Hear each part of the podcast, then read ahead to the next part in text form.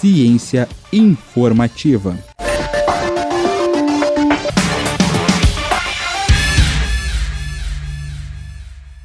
Você sabia que microrganismos também fazem sexo?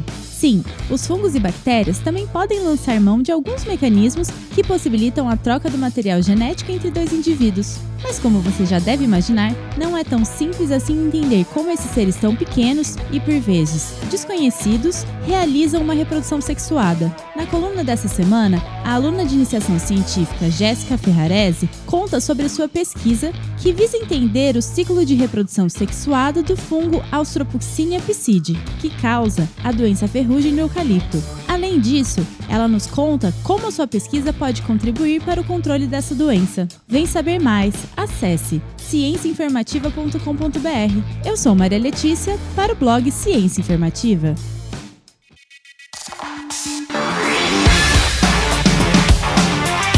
Ciência informativa.